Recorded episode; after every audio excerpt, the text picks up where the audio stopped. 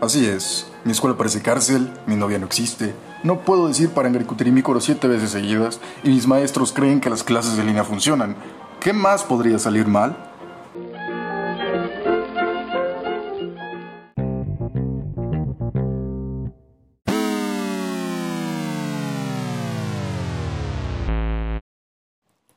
¿Sabías que hay un tipo de aguacate del que puedes comer su cáscara?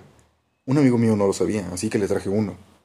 Y terminó comiéndoselo como si fuera una manzana.